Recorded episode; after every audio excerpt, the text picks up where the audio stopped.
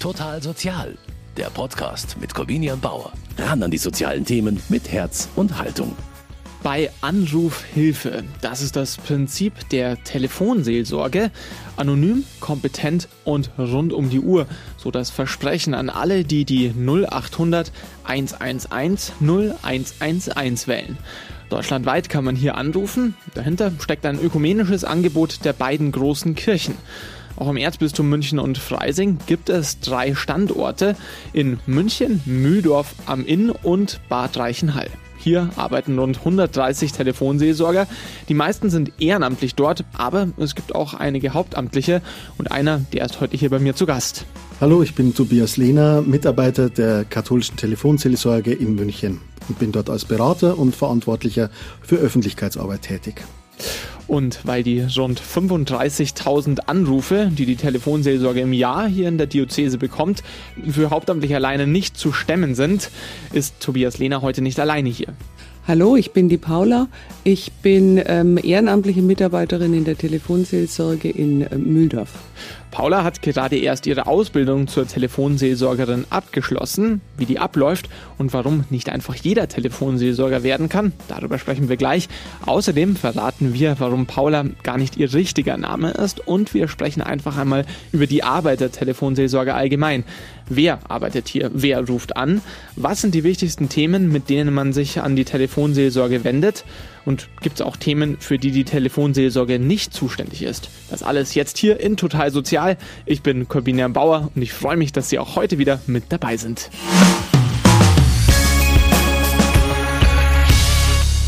Wenn man mal nicht weiter weiß, dann ruft man doch einfach mal die Familie an, Freunde an es gibt aber auch Themen, das kennt jeder, über die kann man nicht mit jedem sprechen. Und es gibt natürlich auch Menschen, denen es an Familien und anderen Ansprechpartnern fehlt. Genau hier schafft die Telefonseelsorge Abhilfe. Heute hier bei mir zu Gast im Studio sind Tobias Lehner und Paula von der Telefonseelsorge. Und Paula ist nicht ihr vollständiger Name, es ist ein Pseudonym.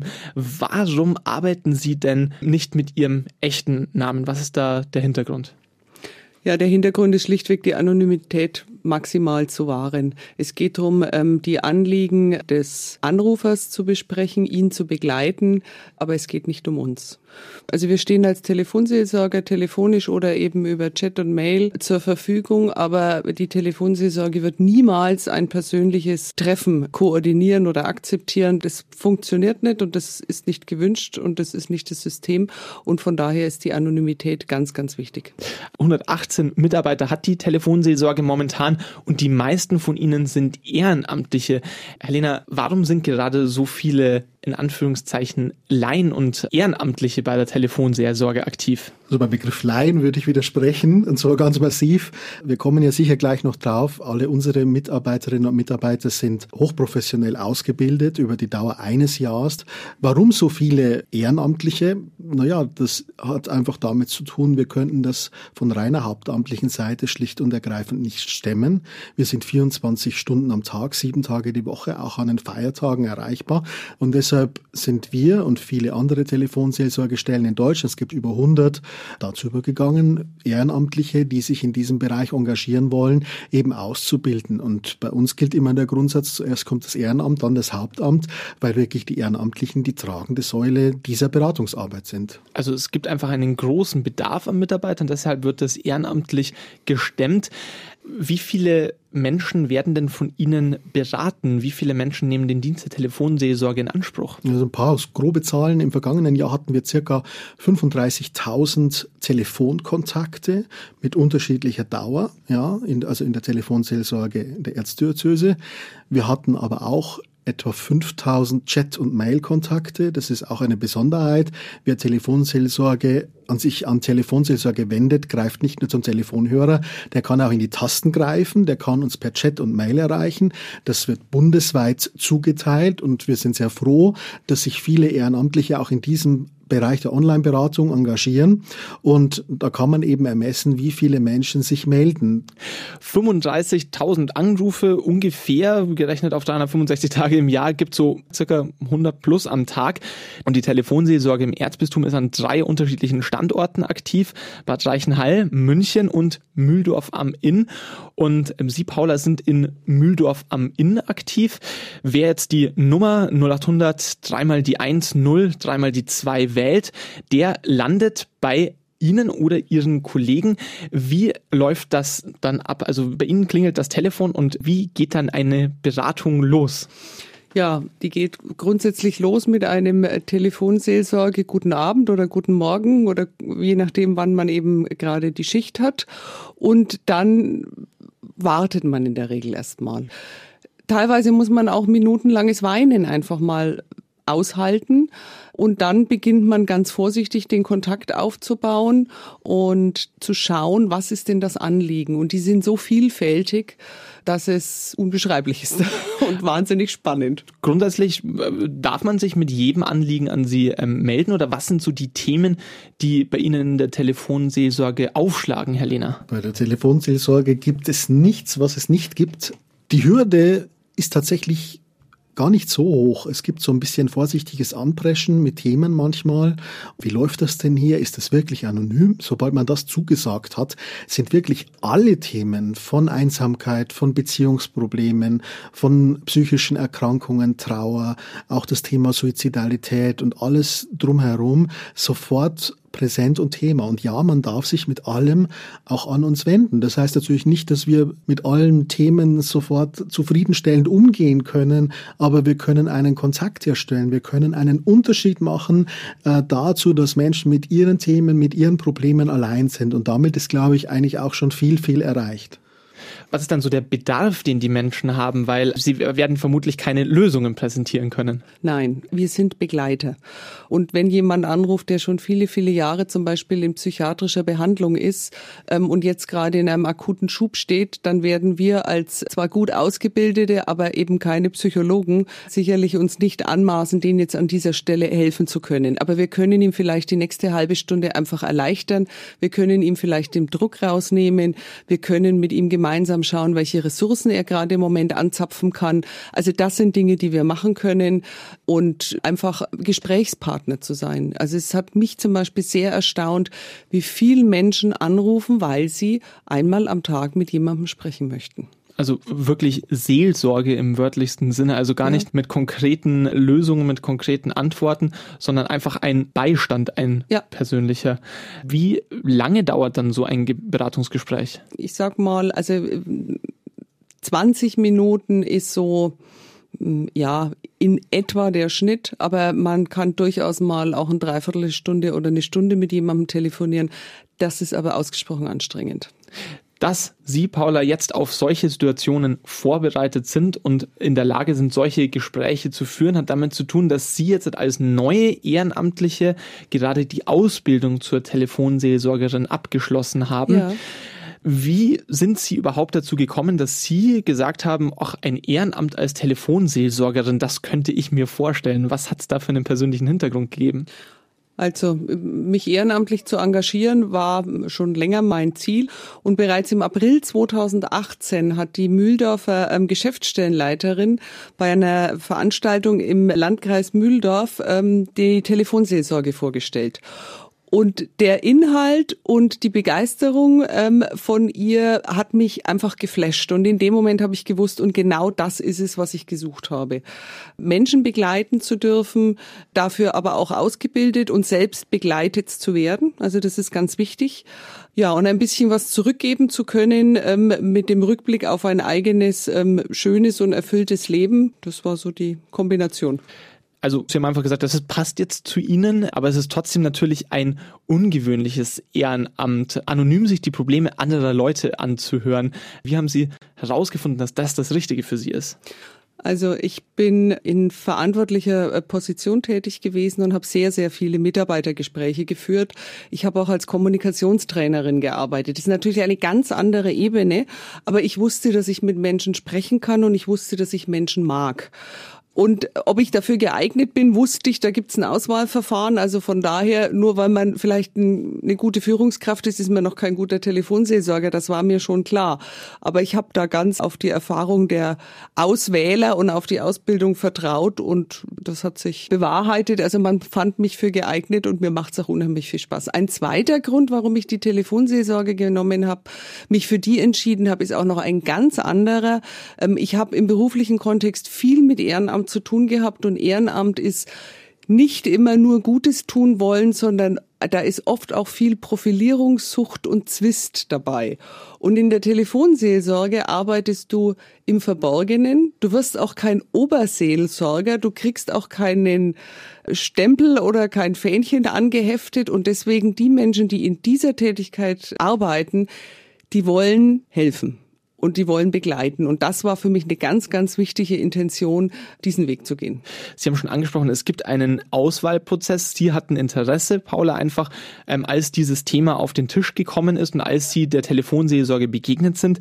Herr Lehner, wie wählt denn die Telefonseelsorge dann selber auch aus, wer die Ausbildung bei Ihnen machen kann und soll? Wir machen uns das wirklich nicht leicht aus zwei Gründen. Einerseits müssen die Leute zu uns passen und auch zu diesem Seelsorgeanspruch passen, aber es muss auch für die jeweiligen Personen passen. Denn Telefonseelsorgerin, Telefonseelsorger zu sein, macht auch mit einem selbst was. Schon in der Ausbildung wird man auf die eigenen Themen und auch auf die eigenen Ecken und Kanten sehr stark geworfen. Und da braucht man auch eine gewisse psychische Stabilität und Belastbarkeit. Deshalb ist es uns da sehr wichtig, gut hinzuschauen, um da auch Fürsorge zu übernehmen für die, die da bei uns mitarbeiten wollen. Wie läuft das konkret? Es gibt regelmäßig in München, Mühldorf am Inn, Bad Reichenhall Infoabende, wo sich Interessierte melden können, hingehen können, sich einfach anhören können, was läuft da ab, wie arbeitet Telefonseelsorge, wie sieht die Ausbildung aus. Haben die dann noch weiteres Interesse, können Sie eine Rückmeldung geben, bekommen einen sehr, sehr ausführlichen Fragebogen zugesandt, wo es darum geht, sich selber vorzustellen, aber nicht nur so die harten Fakten, sondern auch so die eigenen Persönlichkeit, Krisen, die man schon durchlebt hat, warum man glaubt, dass man für diese Situation geeignet ist. Es werden auch schon ein paar so ja, klassische Themen der Telefonseelsorge abgefragt und wie man da vielleicht so aus dem Bauch raus reagieren würde auf solche Situationen.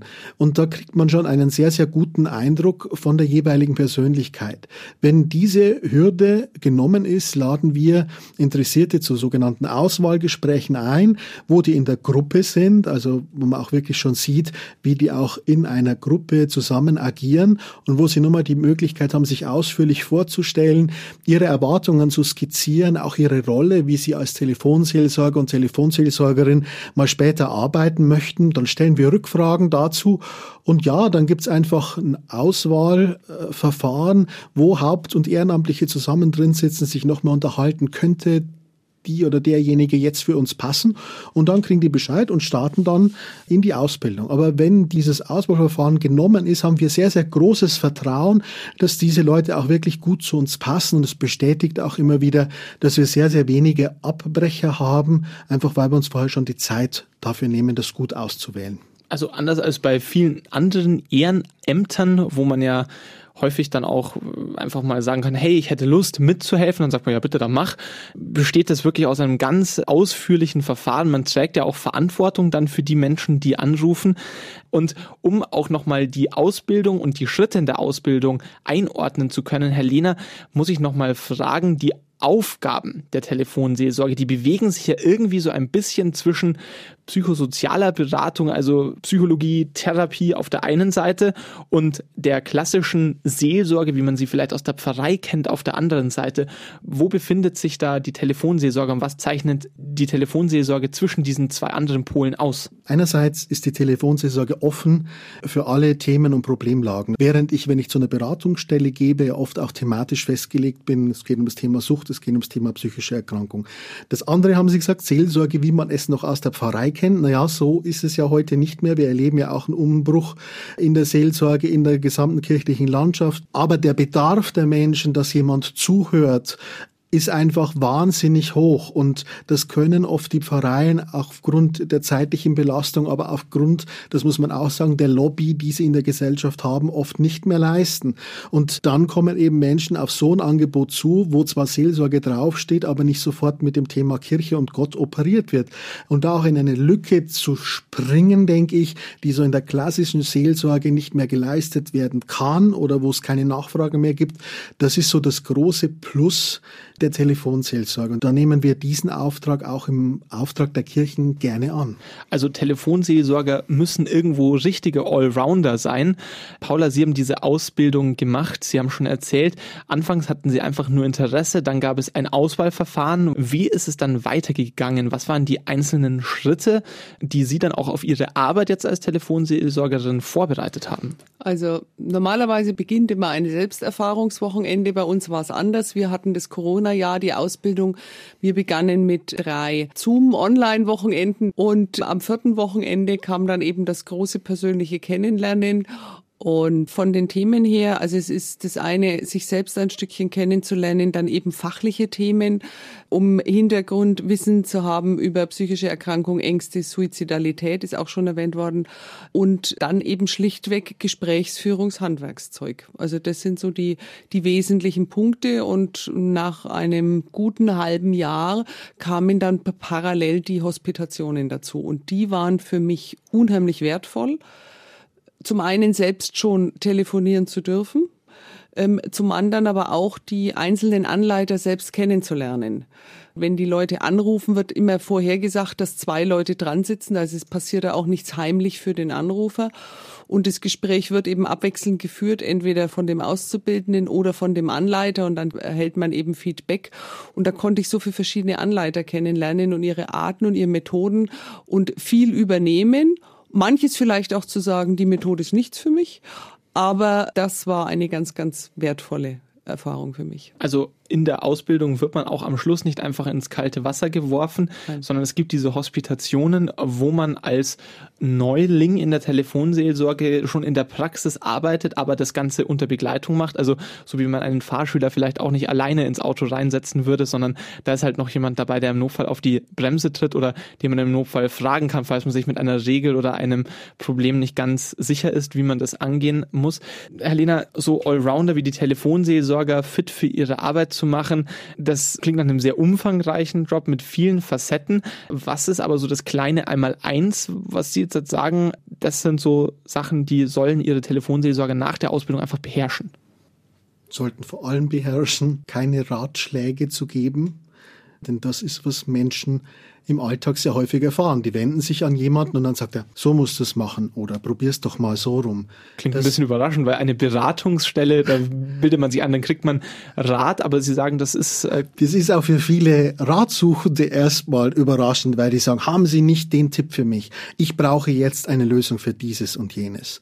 Und dann zu sagen, ich kann Ihnen jetzt keine Lösung anbieten, weil ich kenne Ihre Situation nicht. Ich kann Ihnen nicht die Wahrheit die ich meine, dass sie richtig ist, um die Ohren schlagen, aber ich mag mit Ihnen überlegen, was Sie als ersten Schritt tun können, damit Sie aus dieser Situation herausfinden, damit Sie Hilfe bekommen. Also das ist mal dieses Allerwichtigste im negativen Sinne, keine Ratschläge geben und in einem positiven Sinne nimm die Menschen so an, wie sie sind. Und wir haben es vorhin auch schon gesprochen, wichtig ist auch die Menschen zu mögen zu sagen, es ist normal, dass du dich so und so verhältst, weil du in der Situation oder in der Erkrankung steckst. Und ich mag dich so annehmen und dir beistehen. Und deshalb, ich glaube, die Empathie, das aktive Zuhören und es keine Ratschläge geben, wären so die ersten drei Schritte. Und der Rest ist tatsächlich Know-how ausprobieren und ganz, ganz viel Erfahrung, darum ist Selbsterfahrung auch ein wichtiger Bestandteil der Ausbildung. Also Lebenserfahrung ist etwas, das hilft dabei, wenn man die mitbringt, das hilft dabei auch Empathie zu entwickeln und gerade die ist gefragt in den Beratungsgesprächen. Die Telefonseelsorge ist da ganz breit aufgestellt. Die jüngsten Mitarbeiter sind um die 30, die älteren Mitarbeiter gehen zwischen 80 und 85 mit hinein. Da hat man dann schon viel Lebenserfahrung. Wie ist es bei Ihnen, Paula? Was sind denn so Situationen, wo Sie sich denken, denken, hey, ja gut, da habe ich dies und jenes schon erlebt oder diese Erfahrung, die habe ich schon, die hilft mir jetzt. Oh, das ist zum Beispiel auch schon Mama einer Puppert, ehemals pubertierenden Tochter gewesen zu sein, das gut verstehen zu können, überhaupt nicht in das Kind so ein Stück weit reinschauen zu können und dann aber Gott sei Dank schon erlebt zu haben, dass diese irre Pubertätszeit auch wieder vorbeigegangen ist. Dinge auch wie Trauer oder auch der gesamte berufliche Kontext. Da einfach mitzugehen und zu wissen, ich kann verstehen, wenn Menschen Ängste am Arbeitsplatz haben, sich gemobbt fühlen oder ähnliches, weil mir der berufliche Kontext jetzt ähm, eben auch bekannt ist aus meiner eigenen beruflichen Tätigkeit. Die Ausbildung besteht darin, diese Lebenserfahrung auch zu nutzen. Und wir haben schon darüber gesprochen, die Ausbildung zum Telefonseelsorger, zur Telefonseelsorgerin, die dauert rund ein Jahr. 20 Schichten, sogenannte Hospitationen, müssen die angehenden Telefonseelsorger dann noch absolvieren. Wenn man dann diese 20 ähm, Hospitationen abgeschlossen hat, muss man dann aber auch wirklich danach auf eigenen Beinen stehen oder gibt es auch noch andere Möglichkeiten, wie sie auch weiterhin Unterstützung bekommen von Kollegen, aber auch ähm, selber Nachbereitung bekommen, wenn sie sagen, mhm. hey, dieses Gespräch, was ich glaube, das schwirrt mir seit Tagen im Kopf rum. Äh, wie mhm. gehen Sie dann mit solchen Situationen um? Also diese klassische Hospitationsphase endet. Was aber ganz wichtig ist, wir werden insofern nicht allein gelassen. Es gibt monatliche Supervisionen, wo wir unter einer professionellen Supervisorin unsere Gespräche nacharbeiten können, die uns vielleicht noch im Kopf rumgehen auch da lernt man viel aus den Anliegen der anderen Kollegen in dieser Gruppensupervision. Und der zweite Punkt ist, die Geschäftsstellenleiter haben rund um die Uhr ein Rufbereitschaftssystem etabliert, dass wir Ehrenamtliche jederzeit anrufen können. Und das ist jetzt zum Beispiel gerade am Standort Mühldorf, wo man, weil wir noch nicht so groß sind, ähm, oft alleine ist, eine ganz, ganz wichtige Hilfe, dass man einfach weiß, okay, auch wenn das Gespräch nachts um, um halb eins belastend war, ich komme komme da vielleicht gedanklich nicht mehr raus. Ich nehme den Hörer zur Hand und rufe dann einfach an und werde da aufgefangen. Vor drei Monaten haben Sie dann auch angefangen mit Ihrem regulären selbstständigen Dienst als Telefonseelsorgerin. Wie war dieser Anfang so? Was waren so die ersten Erfahrungen? Was waren vielleicht auch Extremsituationen, die Sie jetzt schon erlebt haben, auch in der Zeit? Also es ist ein neues Gefühl, einfach allein am Telefon zu sitzen, ist aber nicht unbedingt ein schlechtes Gefühl, weil man halt zu 100 Prozent fokussiert ist auf den Anrufer. Mir ist es bei den Gesprächen ähm, gut gegangen. Ich war aber bei ein oder zwei Gesprächen einfach auch froh, dass ich da noch ein, zwei Fragen stellen konnte in der anschließenden Supervision zwei, drei Wochen später. Was passiert denn, wenn man jetzt wirklich einen Anrufer hat, der in einer akuten Situation steckt? Gibt es solche Notfälle, wo zum Beispiel klar wird, okay, da ist akute Suizidgefahr zum Beispiel? Gibt es solche Situationen und wie gehen Sie als Telefonseelsorgerin dann damit um? Also es gibt diese Situationen. Man muss jetzt unterscheiden, das Thema Suizidalität ist nicht selten ein Thema. Das heißt aber nicht, dass derjenige unmittelbar vor dem Suizid steht. Diese Situationen sind eher selten, weil die Menschen, die sich dazu entschieden haben, in der Regel dann nicht mehr anrufen. Wenn dem so ist, dann ist es natürlich eine sehr schwierige Situation. Es muss uns aber ganz klar sein, wir sprechen und wir telefonieren anonym.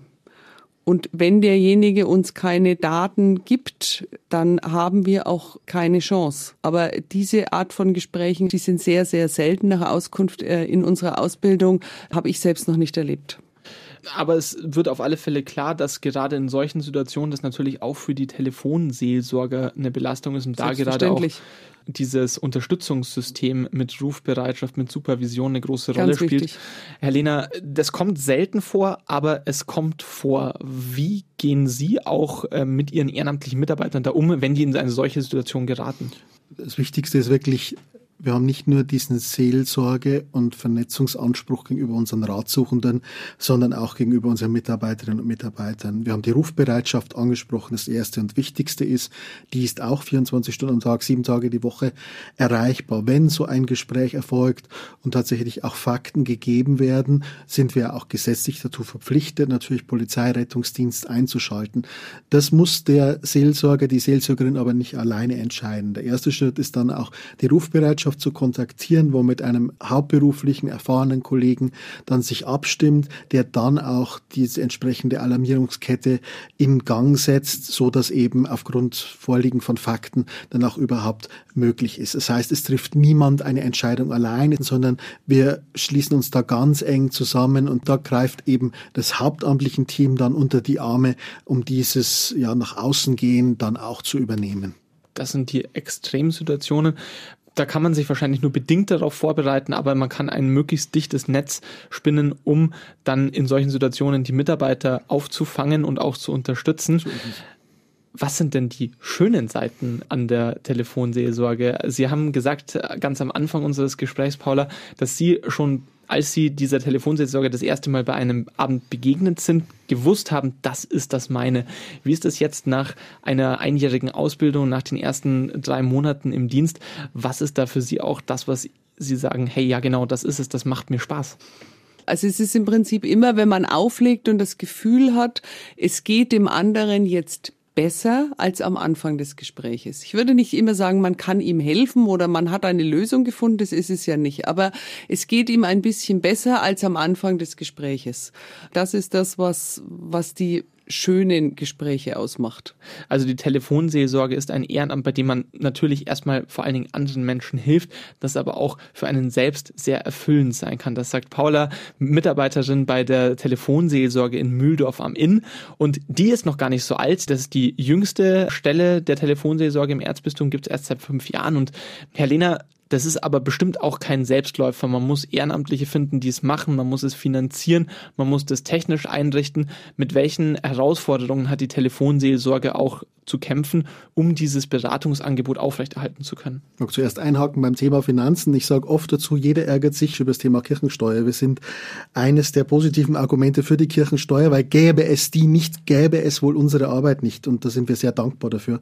Herausforderung. Ja, gerade im ländlichen Raum ist es nicht einfach, neue Ehrenamtliche zu gewinnen, denn die, die ehrenamtlich tätig sind, engagieren sich schon in vielen Bereichen, sei es Feuerwehr, sei es Rettungsdienst, sei es Trachtenverein, sei es in den Pfarrgemeinden. Und da können wir immer gut Nachschub gebrauchen. Deshalb, ja, ist mir auch wichtig an dieser Stelle der Appell, wer Interesse hat, wer sagt, oh, ich kann mir vorstellen, dass ich mich auf andere Menschen einlassen kann, dass ich da gerne zuhören mag, dass ich das mittragen mag in einer starken Dienstgemeinschaft, der soll sich bei uns melden, der kann vorbeischauen im Internet erzbistum-münchen.de slash Telefonseelsorge oder www.telefonseelsorge.de und dann einfach bei uns melden. Wir können immer gern ein Gespräch führen, Kontakt aufnehmen. Es gibt regelmäßige Infoabende, wo man sich einfach so die wichtigsten Infos nochmal holen kann, die einfach für die Ausbildung wichtig sind. Also wir würden uns freuen, wenn sich da ja auch der ein oder andere Hörer, Zuhörerin jetzt bereit erklärt, uns vielleicht mit uns Kontakt aufzunehmen. Äh, genau das haben Sie ja gemacht, Paula, vor mehr als ja, einem Jahr und haben sich bei der Telefonseelsorge für die Ausbildung gemeldet. Jetzt sind Sie seit drei Monaten aktiv. Haben Sie jetzt quasi schon ausgelernt oder wie bleibt man fit und wie hält man sich sein Handwerkszeug, was man in der Ausbildung erlernt hat, wie hält man das in Schuss? Ja gut, es ist für mich natürlich, nachdem ich erst drei Monate dabei bin, hoffe ich noch nicht abgeschliffen. Was viel ähm, angeboten wird, sind einfach regelmäßige Fortbildungen. Also wir haben im November jetzt zum Beispiel ähm, alle neun aus unserem Ausbildungskurs nochmal eine Fortbildung zum Thema Nachtdienst. Wir machen im Moment noch ganz wenige Nachtdienste, um dann da auch nochmal speziell geschult zu werden. Aber insgesamt ist das Schulungsangebot sehr, sehr umfassend, dass man machen kann. Und insgesamt liegt es natürlich auch an einem selber, sich immer mal wieder von Kollegen oder erfahreneren Anleitern hospitieren zu lassen und zu sagen, komm, gib mir doch mal Feedback, wo stehe ich denn? Man lernt also sicher nicht aus. Das sagt Paula, Telefonseelsorgerin der Erzdiözese München und Freising am Standort Mühldorf am Inn. Sie war heute hier bei Total Sozial zu Gast, gemeinsam mit Tobias Lehner von der Telefonseelsorge. Wir haben über die Ausbildung zum Telefonseelsorger, zur Telefonseelsorgerin gesprochen. Und wenn Sie jetzt Interesse haben, auch nochmal der Hinweis auf die Homepage der Telefonseelsorge im Erzbistum, erzbistum-münchen.de slash Telefonseelsorge. Dort wird auch auf die Infoabende hingewiesen, an denen man die Telefonseelsorge selbst kennenlernen kann und auch für sich selber entscheiden kann, ähm, ob das vielleicht ein Ehrenamt ist, das man sich in Zukunft vorstellen könnte. Ich sage ganz herzlichen Dank Ihnen beiden, dass Sie mir heute über die Arbeit der Telefonseelsorge und die Ausbildung so ausführlich berichtet haben. Und die ganze Sendung, das ganze Gespräch kann man sich natürlich auch noch einmal anhören in unserer Mediathek auf mk-online.de und bei allen gängigen Streaming-Diensten. Dort können Sie total sozial auch abonnieren und verpassen so auch in Zukunft keine Folge mehr. Für dieses Mal war es das. Ich sage herzlichen Dank fürs Zuhören. Am Mikrofon verabschiedet sich Corbinian Bauer. Machen Sie es gut. Total Sozial, ein Podcast vom katholischen Medienhaus St. Michaelsbund, produziert vom Münchner Kirchenradio.